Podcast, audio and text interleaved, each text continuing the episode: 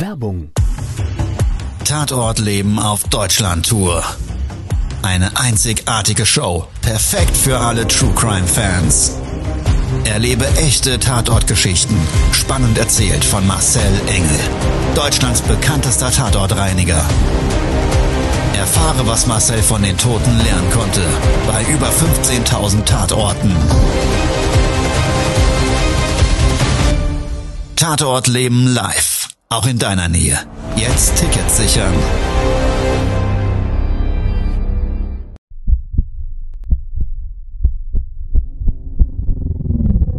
Todesursache. Der Podcast mit Tatortreiniger Marcel Engel. Es wird immer mal wieder in meinem Podcast vorkommen, dass wir sehr tief in das Geschehen eintauchen. Ich werde offen darüber sprechen. Damit meine ich, dass Flüssigkeiten wie Blut als Element das kleinste Problem sein wird. Ich freue mich, wenn ich euch auf eine Gedankenreise entführen darf in meine Welt des Tatortreinigens. Todesursache. Der Podcast mit Marcel Engel. Hallo und herzlich willkommen. Schön, dass du jetzt wieder Zeit und Lust gefunden hast, mit mir und meinem lieben Gast gleich gemeinsam eine Tatortreinigung zu durchleben. Für alle, die ihn noch nicht kennen. Mein Begleiter heute am Mikrofon ist der liebe Norman. Stell dich doch mal am besten selber vor. Ja, ein charmantes Hallo, ihr Lieben. Für diejenigen, die mich noch nicht kennen, ich bin der Norman Pohl, bin Event Creator, Moderator und Speaker mittlerweile und freue mich riesig, heute gemeinsam mit euch diese Folge begleiten zu dürfen, den ein oder anderen Impuls setzen zu dürfen und bin natürlich gespannt, was für ein Tatort der liebe Marcel heute wieder mit dabei hat. Die heutige Folge ist ein Corona-Spezial. Das dritte Jahr einer weltweiten Pandemie. Und gerade in dieser herausfordernden Zeit ist es umso wichtiger, mit dem richtigen Mindset im Leben durch die Welt zu gehen. Und was das jetzt wiederum mit meiner Tatortreinigung zu tun hat, das erfährst du jetzt. Todesursache. Der Podcast. Der Tatort. So Marcel, jetzt erzähl mal. Jetzt bin ich mal gespannt. Ich darf wieder bei dir im Podcast sein, hast wieder einen sehr, sehr spannenden Tatort mit dabei. Jetzt erzähl doch mal, was ist da so passiert? Ein sehr herausfordernder, ungewöhnlicher Einsatz. Ungewöhnlich deshalb, wir hatten uns ja so im Vorfeld mal so ein bisschen darüber unterhalten. Es ging um ein Gewaltverbrechen. Das im Grundsatz nichts Ungewöhnliches. Wir haben einen gewissen Anteil, der liegt rund bei 30 Prozent unserer Aufträge, die aus Gewalttaten herrühren. Also dann, wenn eine Tatortreinigung erforderlich ist und im Vorfeld eben unterschiedlichster Natur so eine Gewalttat als Ursache dessen dasteht. Und in dem Fall war es so, ich bin an einem Arbeitsplatz im Callcenter vorbeigelaufen, die Adresse wurde aufgenommen, es handelte sich um eine Adresse in einer deutschen Großstadt, die Adresse selber, auch von dem Kunden angegeben, in einer Einkaufspassage, typische Wohngeschäftshäuser, zweistöckig, Altbauten, die unterhalb eine Ladenpassage, also Ladengeschäfte beinhalteten und oberhalb dann praktisch jeweils Wohnraum. Und in einem solchen Wohn- und Geschäftsraum sollte das Treppenhaus und der angrenzende Bereich in ein Ladengeschäft übergehend gereinigt werden.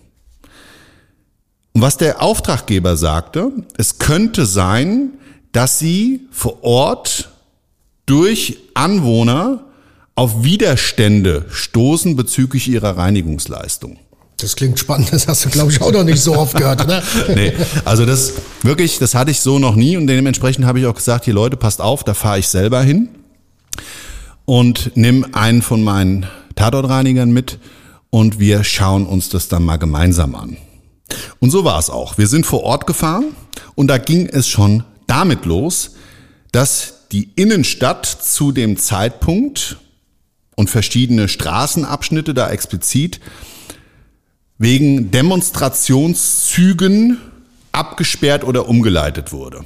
Das war schon mal sauätzend. Dann haben wir uns den Weg gebahnt zur Adresse mit ganz, ganz vielen Umleitungen da und da und da. Doch dann eine, ich sage jetzt mal, möglichst in Ortsnähe müssen wir auch parken wegen unseren Gerätschaften. du kannst ja nicht einfach so das ganze Equipment einmal äh, einen Kilometer durch die, durch die ganze Fußgängerzone äh, schleppen.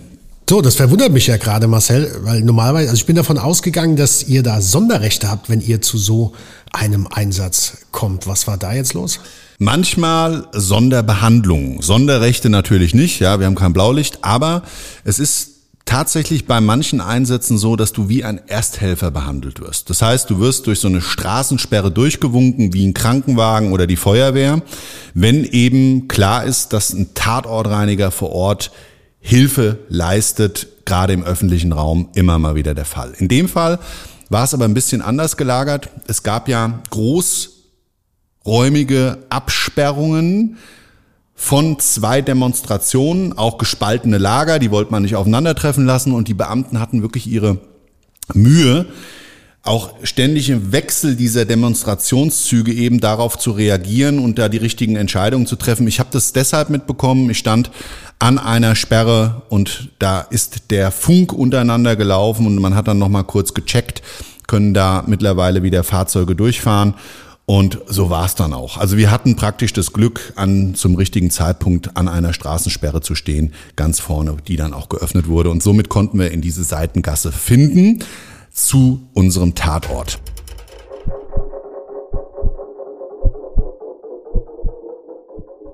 Vom Fahrzeug, dem Parkenden in der Seitenstraße aus, ging es dann also Richtung Tatort. Mein Tatortreiniger und ich sind durch die Fußgängerzone gelaufen. Da sah es auch schon ein bisschen wild aus, ungewöhnlich unaufgeräumt. Mülltonnen ausgeschüttet, ein paar Bänke umgestoßen von einem Café, was in der Nähe unseres Einsatzortes sich befunden hat, auf der anderen Straßenseite in dieser Fußgängerpassage. Also es sah ein bisschen wild aus. Fort angekommen, Hausnummer haben wir gesucht, hat eine junge Dame hinter der Scheibe ihres Ladensgeschäftes auf uns gewartet. Hat aufgeschlossen, ist rausgekommen und hat mich gefragt, ob wir die Tatortreiniger sind und ob wir vielleicht bei ihr zuerst reinigen können. Habe ist das grundsätzlich kein Problem. Und dann hat sie mich ins Ladengeschäft gebeten und gleich wieder abgeschlossen. Und mit zittrigen Händen hat sie mir ihre Erlebnisse und ihre Gefühlswelt geschildert. Da ist nämlich Folgendes passiert. Sie ist morgens vorbereitend, Kaffeemaschine eingeschaltet, alles fertig gemacht in ihrer Boutique, schon gedanklich sich auf die Kunden eingestellt, damit konfrontiert worden, dass ein Demonstrationszug durch diese Einkaufspassage an ihrem Ladengeschäft vorbeigelaufen ist. Es war laut, es waren viele Menschen und sie hat mir persönlich geschildert, dass sie echt Angst hatte. Angst irgendwie in Bildnissen, die sie vielleicht vorher irgendwie mal im Fernsehen oder irgendwo gesehen hatte, dass vielleicht diese Demonstration ausufern könnte, bei ihren Steinen in die Scheibe fliegt oder oder oder. Und dass sie deshalb gar nicht sich getraut hat aufzuschließen, zumal sowieso unheimlich viele, wie gesagt, äh, Menschen sich dort befunden haben und ein Einkauf für vielleicht Kunden oder Suchende nach ihrem Geschäft so auch ohne weiteres gar nicht möglich war. Und sie hat gesagt, das ging so eine ganze Zeit lang, so gefühlte 20 Stunden, aber es waren wahrscheinlich nur eine halbe.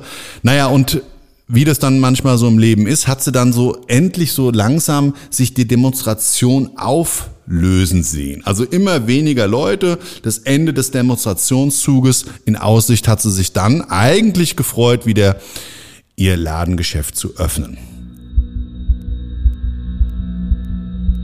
Todesursache, der Podcast. Das Opfer hat die alle Mut zusammengenommen und ihre Ladentür aufgeschlossen. Und ungefähr zwei Minuten später ist an ihrer Schaufensterscheibe mit so ungefähr einer Länge von sechs, sieben Metern jemand vorbeigerannt in ihren Eingang, hat die Tür aufgedrückt, von innen zugeworfen und mit blutigen Händen von innen die Tür zugehalten, hat geschrien, Hilfe, Hilfe, bitte schließen Sie sofort die Tür ab. Der Hilfesuchende mit einer riesengroßen Platzwunde am Schädel, so im Haaransatz, komplett das gesamte Gesicht Blut überströmt. Ich sage dazu immer, er hat getropft wie ein Kieslaster von seinen Verletzungen, weil das konnte man wirklich auch auf dem Bildnis später vor dieser Ladentür im Innenbereich erkennen auf dem Boden ganz viele einzelne Bluttropfen, teilweise da, wo er dann mal vielleicht stehend ausgeharrt ist, so eine Zeit lang, hast du so kleine Pfützen gesehen, teilweise wieder auch mit ja, den Abdrücken seines Schuhprofils dann durch den Laden getragen. Es sah wirklich wild und heiß aus. Und gerade auch die Ladentür selber, das war so eine komplette Glasladentür, Du konntest also überall die Hände sehen, dann hat er auch den Griff, du hast es wirklich so, du hast so diesen Klammergriff gesehen. Also wirklich, wie er mit beiden Händen fest dagegen gedrückt hat, weil er Schiss gehabt hat, weil er Angst um sein Leben gehabt hat. Das konntest du wirklich an diesen Bildnissen erkennen. Und wie sie mir das so erzählt hat, hat sie gezittert wie Espenlaub. Die Stimme,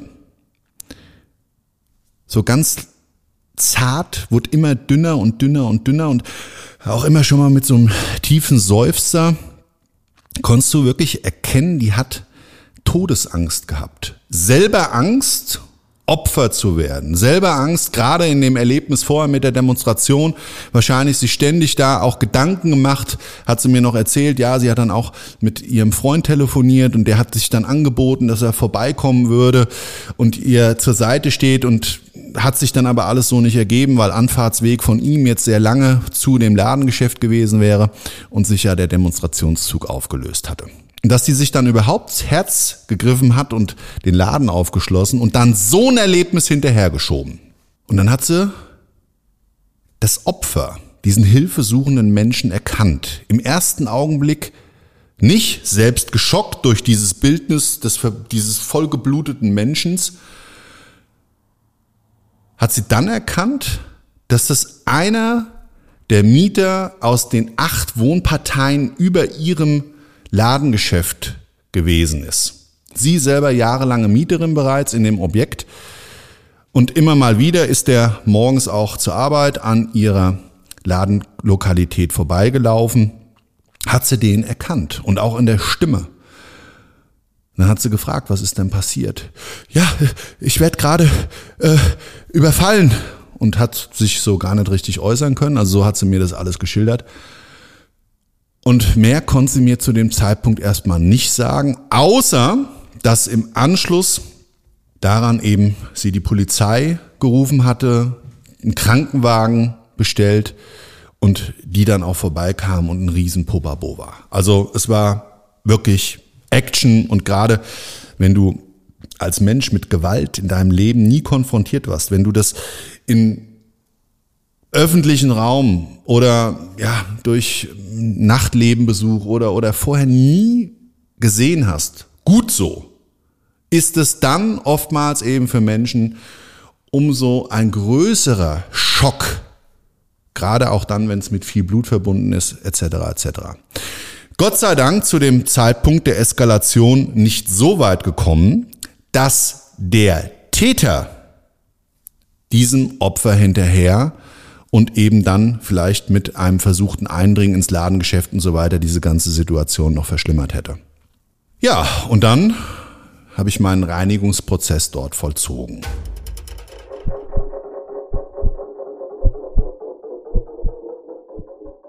Wie wir so im Reinigen waren, das habe ich mir aufgeteilt mit meinem Tatortreiniger, bin ich dann zum Hausflur rübergegangen. Also es war ein Seiteneingang neben dieser Schaufensterscheibe mit einer Eingangstür, ein Klingelbord, Briefkastenanlage. Ja, so einer Glasdrahttür, Milchglas, du konntest da nicht durchsehen. Und unterhalb in der Ecke und oberhalb habe ich die Scheibe gesprungen, komplett in dem Rahmen, teilweise rausgedrückt, Richtung Straßenseite wahrgenommen und an der obersten Ecke rechts war sogar ein Loch drin. Habe ich mir noch gedacht, oh, da ist entweder wirklich ja was gegengeschlagen worden oder vielleicht auch gegengeworfen worden. Das konnte ich zu dem Zeitpunkt von außen noch nicht wirklich erkennen. Ich wusste gar nicht, bei wem ich klingeln sollte, weil unser Auftraggeber hat gesagt, es ist ein Ansprechpartner vor Ort, auch eine Handynummer hinterlassen. Die hatte ich zwischenzeitlich versucht anzurufen, kein, kein Funkkontakt. Und der Ansprechpartner selber war auch nicht am Klingelboard. Also bin ich wieder ins Ladengeschäft rein und habe die junge Frau nochmal gefragt. Und hat sie gesagt, sie müssen einfach mal irgendwo klingeln. Es sind noch ganz viele im Hausflur ähm, betroffene Parteien, glaube ich, die äh, da auch gerade sich untereinander ähm, da miteinander unterhalten über das Geschehnis. Also, einmal die Hand aufs Klingelboard gehalten, hat mir dann auch jemand aus dem Hausflur aufgemacht. Und so wie sie es geschildert hatte, stellte sich es auch dar. Es war so ein bisschen wie ein Jahrmarkt. Unten am Hausflureingang, so ein Fußmattenkasten, konnte ich sehen, auch der war schon direkt voll geblutet. Auf dem Boden Scherben.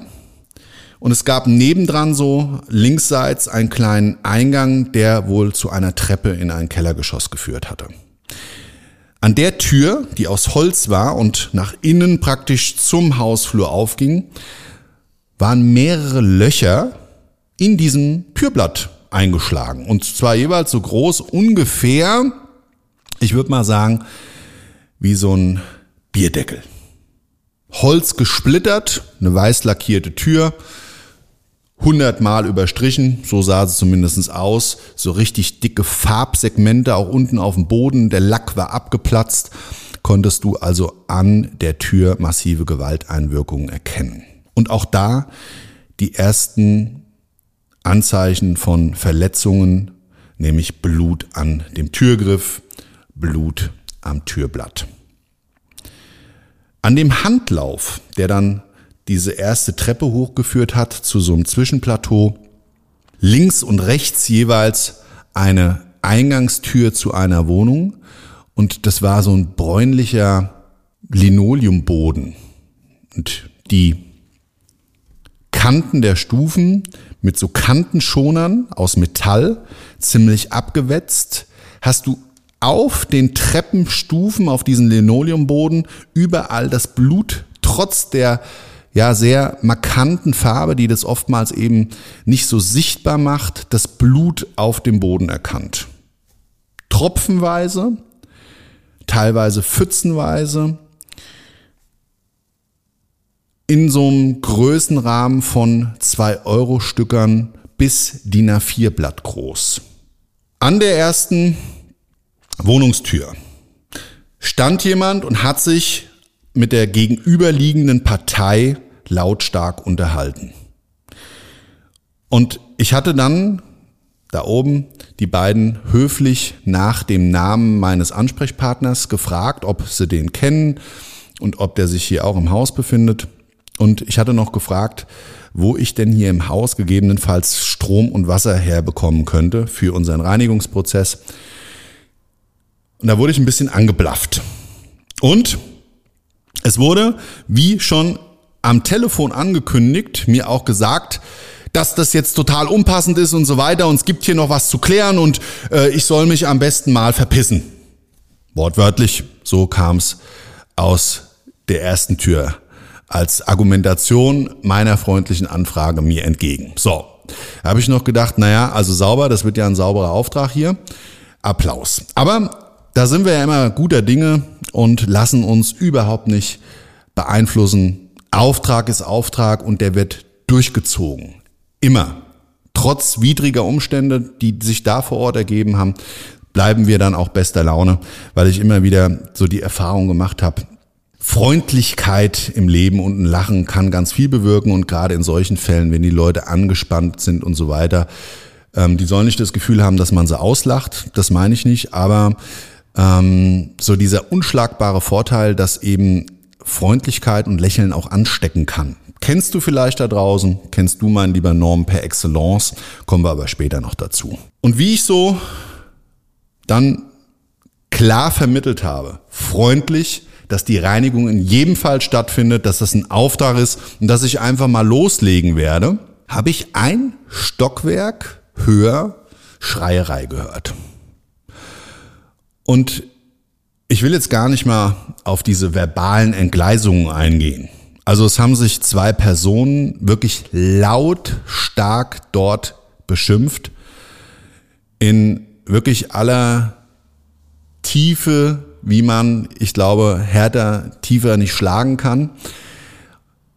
Und ich habe so erst überlegt, ob ich da überhaupt hochgehe, aber ich konnte an den Treppenstufen in diesem Zwischenplateau erkennen, äh, dass einfach der ganze Hausflur vollgeblutet war. Und auch der Handlauf da, der war komplett blutverschmiert und an der Wand, da war so ein weißer Rauputz, der war wirklich überall mit blutverschmierten Handabdrücken sowie als auch, und das habe ich schon in ganz vielen anderen Tatorten gesehen, Gewalteinwirkungen, wo Menschen entweder durch Flucht, Abwehr oder eben ja, einem richtigen Kampf geschehen, sowie so Stempelbilder ihrer Kleidung, Gliedmaßen, Gesichtsabdruck oder oder an den Wänden hinterlassen. Und in diesem nächsten Stockwerk war an den Wänden eben neben dem Handlauf alles das zu erkennen. Man konnte einen Gesichtsabdruck so in Schulterhöhe erkennen. Und ich würde das mal so umschreiben, dass ein Mensch blutend mit einer Kopfwunde oder einer blutenden Nase mit dem Gesicht während eines Kampfes gegen dieses, diesen Rauputz gegen diese Wand gedrückt wurde. Konntest du klar und deutlich erkennen. Hier die Abdruck, der Abdruck der Backe, hier so, das sieht dann immer klar und deutlich wie so ein Stempelbild des Gesichtes aus. Unterhalb in so einer Ecke konntest du sehen, da hat sich jemand mit dem Rücken und ja, ein Kleidungsstück an die Wand gedrückt, an der Ecke und konntest immer so die Schulterblätter auch vollgeblutet das Textil vorher und das Textil hat dann eben diesen Abdruck hinterlassen, sah so ein bisschen aus, sieht dann so ein bisschen aus wie, wie Batik an der Wand. Also ganz krass. Und du kannst dann wirklich auch erkennen, was ist denn da eigentlich für eine Körperpartie diejenige, die den Abdruck hinterlassen hat. Also klar und deutlich Schulter zu sehen, auf dem Boden. Auch da hat jemand mit den Füßen gestrampelt, das Profil und der Fuß dabei so auf der Kante hat dann so ein klares und deutliches Bild in diesen Blutlachen hinterlassen als würdest du so mit so einem Finger durch die Farbe ziehen und würdest praktisch an der Stelle mit viel Druck dieses Bildnis hinterlassen. Das konntest du sehen, ist durch die Füße geschehen, da hat jemand gestrampelt, getreten, wie auch immer. Stockwerk hoch, die zwei Streithähne, hatte ich dann vis-à-vis, face-to-face, Auge in Auge angesprochen. Und hat gesagt, ich müsste mal ganz kurz stören.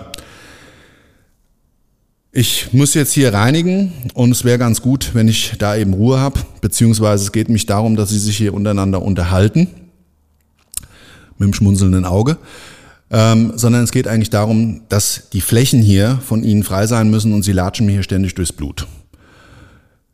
Der eine war auch sehr, wie soll ich sagen, gut ansprechbar, war einsichtig und der andere hat dann in dem Augenblick die Tür zugeschmissen und dann war auch Ruhe.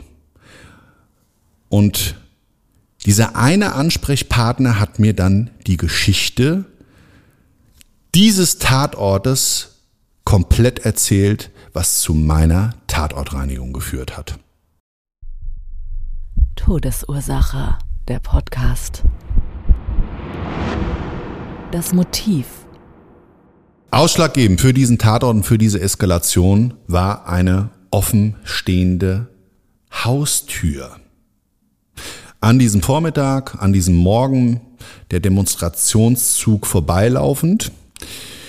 Und wie ich das so gehört habe, konnte ich das gar nicht verstehen. Er hat mir dann erzählt, dass es über die letzten Monate, gerade im Zuge dieser Pandemie, unter diesen Parteien unterschiedliche Meinungen gab.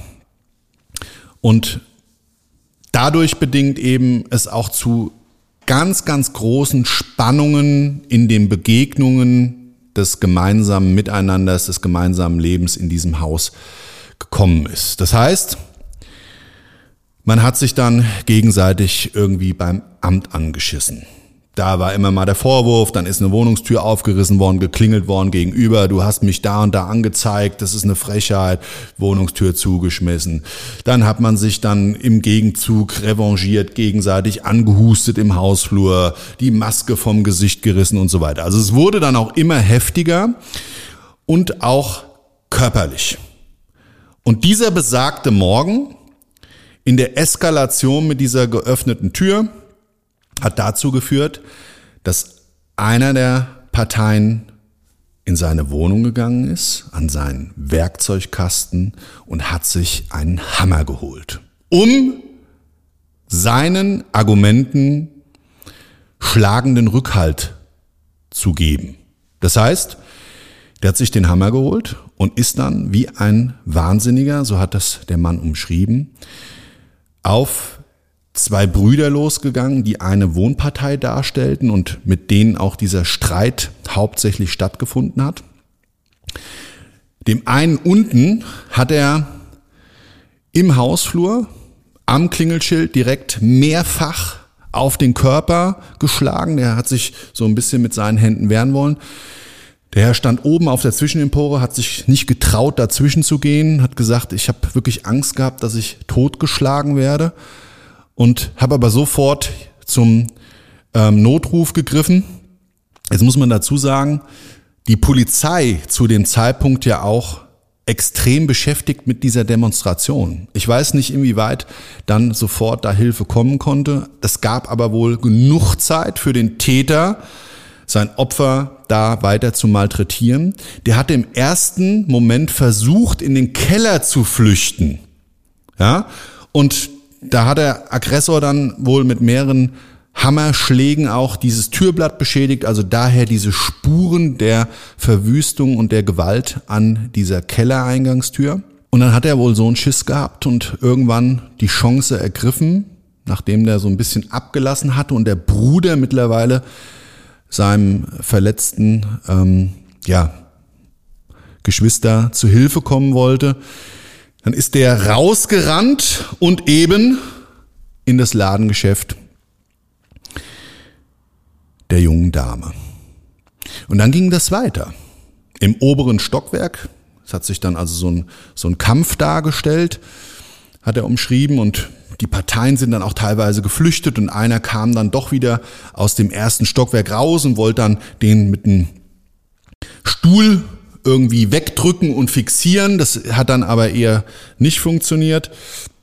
Und in der Zeit der andere Bruder vorher vom Hammerschlag auf den Kopf getroffen, ist dann auf, auf der Zwischenebene zusammengesackt und hat wirklich so im, im, im, im Kampf um sein Überleben gekämpft, als der Täter nach der Stuhlabwehr dann wieder auf ihn losgegangen ist und wieder auf ihn eingeschlagen und erst davon abgelassen hat, als er mehr oder weniger halbtot bewusstlos auf der Treppe lag. Beide waren schwer verletzt. Der Bruder wurde dann vom Krankenwagen abgeholt, der andere ist ins Krankenhaus selber gefahren. Die waren bei meinem Einsatz auch beide nicht mehr vor Ort. Und ich konnte aber noch so diese spannungsgeladene Atmosphäre eben mit den Diskussionen im Hausflur und so weiter zu der Gesamtsituation für mich mitnehmen. Und ich fand es wirklich erschreckend.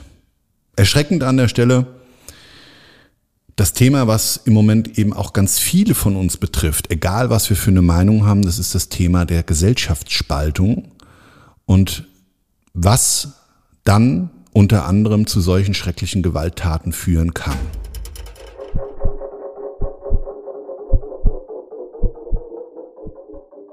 Mein lieber Norman, krasser Tatort. Du selber warst auch schon bei Tatortreinigung dabei. Noch nie welche in Verbindung mit Gewaltverbrechen als Auftragsgrund. Jetzt will ich dich mal fragen, was denkst du darüber? Das ist schon eine heftige Nummer. Also das ist auf jeden Fall nochmal ein Unterschied zu so einer Liegedauer, zum natürlichen Tod, wenn du dann mit so einem Gewaltverbrechen zu tun hast. Also das ist dann auch, äh, ja, gerade mit dieser Thematik, mit dieser besonderen, das ist schon, ähm, das stimmt einen zum Nachdenken an, ja. Es hat geknistert in der Luft bei der Tatortreinigung. Du selber, du kennst es aus dem Nachtleben, jahrelanger Türsteher. Und auch da sind Gewaltsituationen Thema, oder? Ja, absolut. Das gehört nun mal dazu. Leider, ne? Gott sei Dank bei uns relativ selten damals gewesen. Dennoch gehört das dazu. Man erlebt das einfach und bekommt es dann auch mit, ja, definitiv. Man muss natürlich ein bisschen differenzieren. Gewalt ist niemals richtig, aber in dem Job als Türsteher, in der Wahrnehmung, bedingt durch Alkohol, Drogen, Revierverhalten, wie auch immer, ja. Eifersucht und was weiß ich, ja, ist das natürlich vielleicht nochmal ein bisschen eine andere Nummer, wie in dem Fall, wo du weißt, ein im Moment in der Gesellschaft allumfassendes Thema, nämlich diese Corona-Pandemie, die uns in jeder Sekunde unseres wachen Daseins Begleitet. begleitet. Wir kriegen es ständig vor die Nase gehalten. Wir kriegen ständig Meldungen darüber. Schwierig, Wissenschaft, Politik und Klarheit da zu finden, egal auf welcher Seite man jetzt eben steht. Ja, das ist ja dann auch wieder die Frage, wenn du so Geschichten mittlerweile hörst, ist ja so die erste Frage in dem Kopf. Ja, bei uns Gott sei Dank nicht, aber es ist ja so die generelle Frage, zu was für einer Partei gehört denn der? Und das ist doch im ersten Moment doch scheißegal, zu was für einer Partei bei so einer Tat. Ja, also Ja. das finde ich. Genau. Also ich weiß es, aber es spielt gar keine Rolle. Weil das macht die Sache nicht richtiger, es macht sie nicht erklärbarer. Traurig ist und ich sag's jetzt mal so, wir wissen ja nicht um die Umstände und wir machen jetzt hier auch keine, keine Täteranalyse. Ja, ob der Betroffene oder der Täter beziehungsweise vorher vielleicht psychisch schon erkrankt war, ob der schon vielleicht irgendwie einen Schlag im Leben vorher abbekommen hatte. Und das jetzt nur noch der auslösende Impuls war, wie gesagt, spielt gar keine Rolle. Auch nicht auf welcher Seite, ob pro, ob contra dieser Pandemie gegenüber eingestellt. Uns beiden, und wir sind ja auch unterschiedlicher Meinung, hat es nicht geschadet in der Freundschaft. Es ist schwierig und da gibt's auch, glaube ich, Möglichkeiten, aber wie man an sowas arbeiten kann. Natürlich in der freundschaftlichen Beziehung untereinander. Ich würde sagen, Respekt, Absolut. Respekt ist die Basis, finde ich. zuhören, ja, den Standpunkt des anderen verstehen lernen, heißt nicht zu akzeptieren, aber die Sichtweise vielleicht einmal einzunehmen von dem Gegenüber. In der Freundschaft extrem einfach, in dem sozialen Umfeld und gerade dann, wenn die Menschen viel weiter weg sind auf einer Gefühlsebene, natürlich fast schier unmöglich. Ja, also wenn du vorher jemanden hast und der ist in der Wohngemeinschaft, in diesem Wohnumfeld, in dieser Hausgemeinschaft besser gesagt, ein flüchtiger Bekannter und in der ähm, Konstellation war das wohl auch so, dass die sich zwar gekannt haben und akzeptiert und bis zu diesem Ereignis auch soweit respektiert, aber diese Spannungen immer, immer, immer, immer häufiger hochgekocht sind und dann dieses Fass mit dem letzten Tropfen zum Überlaufen gebracht hat. Krasse Nummer und ich glaube, es gibt einen ganz, ganz wesentlichen Punkt, um vielleicht nicht zu sehr sich vereinnahmen zu lassen, vereinnahmen zu lassen von diesem extremen Geschehnis, trotz aller Angst, trotz aller Sorge, die wir haben um die Zukunft, trotz vielleicht auch der Wut, die wir haben gegen das Ganze, was da kommuniziert wird und was auch für Einfluss dieses auf unser privates Leben nimmt. Und auch diese Hilflosigkeit, die im Ende, glaube ich, bei vielen oftmals auslöst, dass man sich sagt, na ja, lassen wir es halt laufen und irgendwann ist es vorbei. Und Menschen eben da sehr unterschiedlich reagieren. Es gibt halt auch Menschen, die sich dann hier Faust nach oben, egal wie gesagt welchem Lager zugeordnet, sie dafür kämpfen wollen.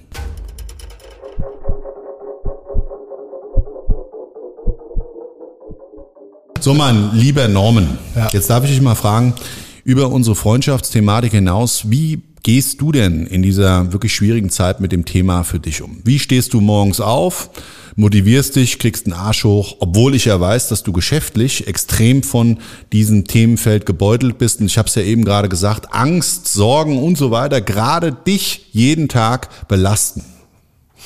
Ja, absolut. Also gerade in dieser Zeit ähm, ist nicht jeder Tag gleich, ist auch nicht jeder Tag schön.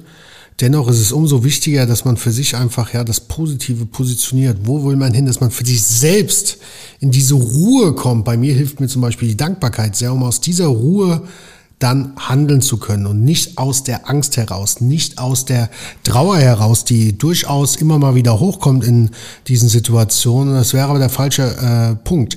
Und ganz wichtig ist, sich von negativen Dingen zu trennen oder sie auf ein Minimum zu reduzieren. Denn ich hatte das ja auch durch meinen äh, Weihnachtsmarkt, durch meine Eventreihe in dieser verrückten Zeit letztes Jahr, habe ich jeden Tag mal wieder die Nachrichten konsumiert, weil es natürlich, wie sind die neuen Regelungen und da hing ja auch sehr, sehr viel dran. Und habe für mich gemerkt, in diesen fünf Tagen wirklich dieser regelmäßige Konsum im Radio, im Fernsehen, also man wollte ja wissen, auf dem, äh, so schnell wie möglich auf dem neuesten Stand zu sein, habe ich gesehen, wie energetisch mich das runtergerissen hat. Mhm. Also es hat mich so dermaßen beschäftigt, wo ich gesagt habe, nee, das will ich nicht mehr. Also ich habe es quasi mal wieder in der Praxis gehabt und das äh, wahrgenommen und da habe ich gesagt, auf gar keinen Fall. Also da ist unheimlich wichtig, trenne dich von negativen Sachen, beziehungsweise reduziere sie. Ganz um die Thematik wird man ja nicht rumkommen, lass sie aber nicht so nah an dich ran. Genau. Und es hat dich praktisch gestresst, hat dich runtergezogen. Ich habe auch viel in der Zeit mit dir Kontakt gehabt und in diesen Vorbereitungen zu deinem Event. Und ich habe so richtig gemerkt, wie dir das den Akku leer gesaugt hat. Und das ist eine große Gefahr. Ich glaube nämlich, es gibt so ein paar Tipps, mit denen man gerade in dieser schwierigen Zeit und mit diesem Themenfeld der Pandemie für sich besser aufgestellt ist.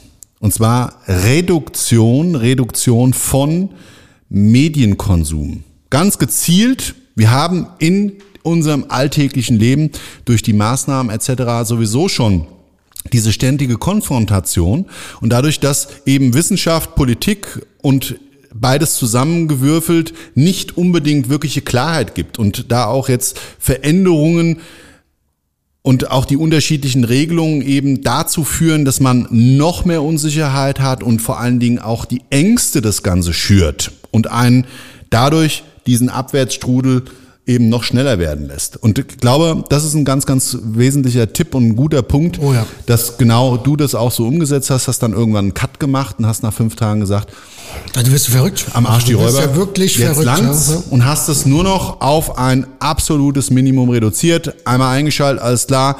Das ist die neue Regel. So wird sie umgesetzt. Wir kommen ins Handeln fertig aus. Sinn und Unsinn hast du erstmal auch keine Beachtung geschenkt. Ich weiß es hast es zumindest für dich in dieser Technik positioniert, um dich mit dem frei gewordenen Zeitkontingent den positiven Dingen zu widmen. Weil das muss man ja leider mal dazu sagen. Es ist zwar richtig und absolut sinnvoll, sich mit manchen Dingen auseinanderzusetzen. Die Frage ist, wenn wir eine Sache nicht ändern können, wie viel Zeit wir ihr dann schenken möchten. Und diese Zeit ist nun mal weg, die du dann für Absolut. Positives nutzen kannst. Also, sehr geiler Tipp.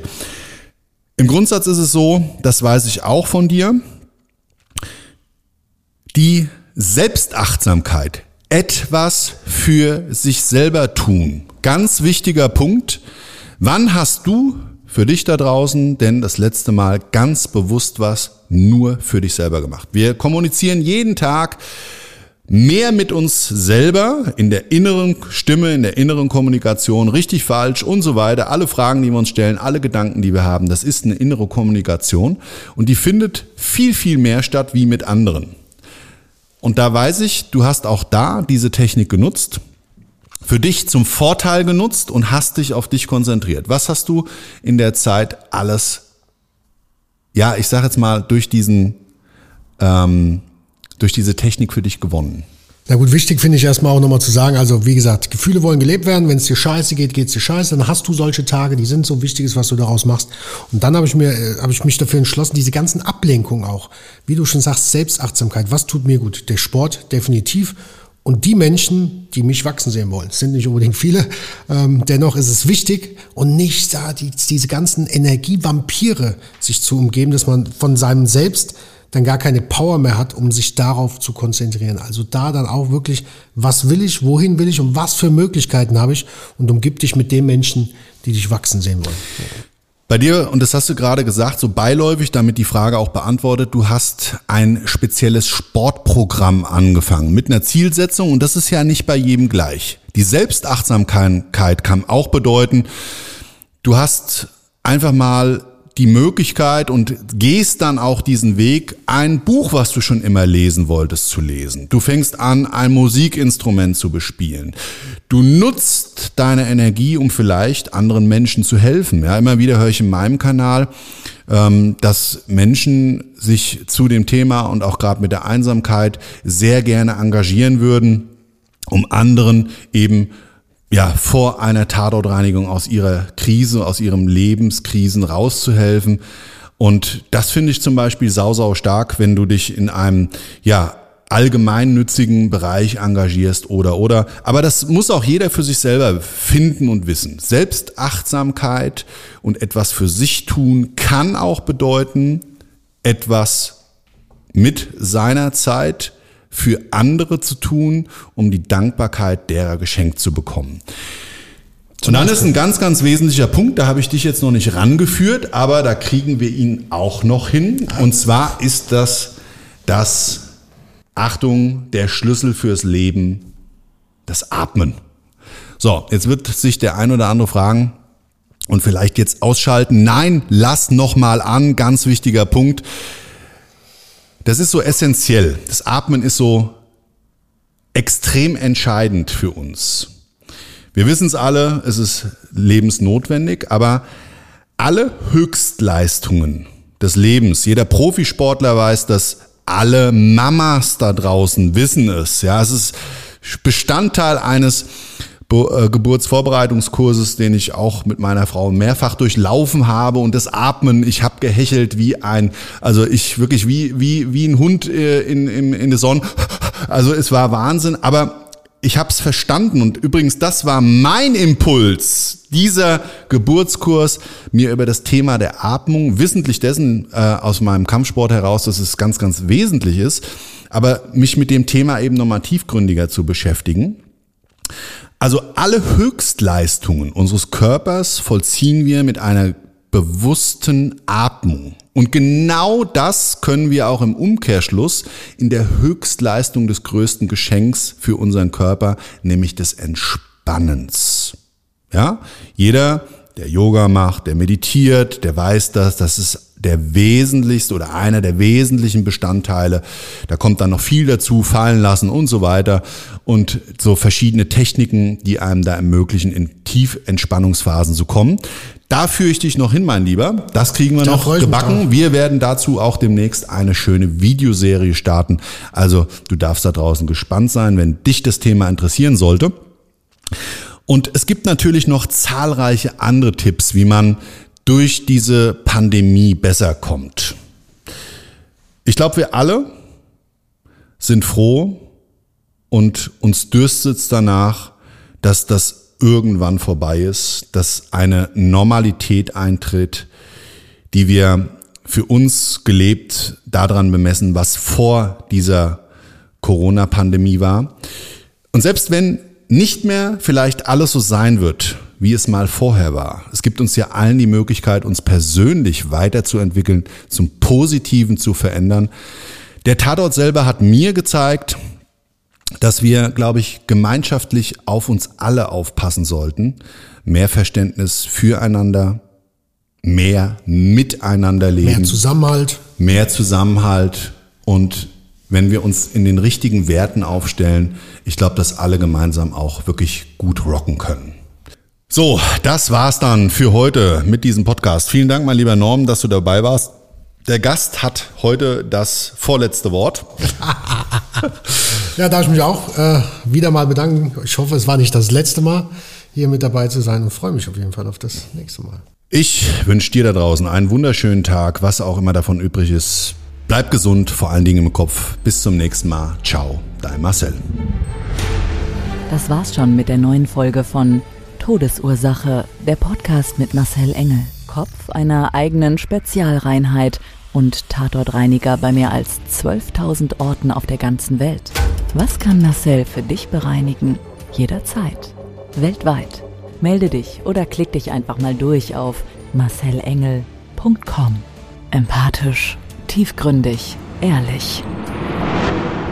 Todesursache lässt dich garantiert nicht kalt. Seid dabei. Ich freue mich. Abonniere die Staffel und du kommst für keine Folge zu spät.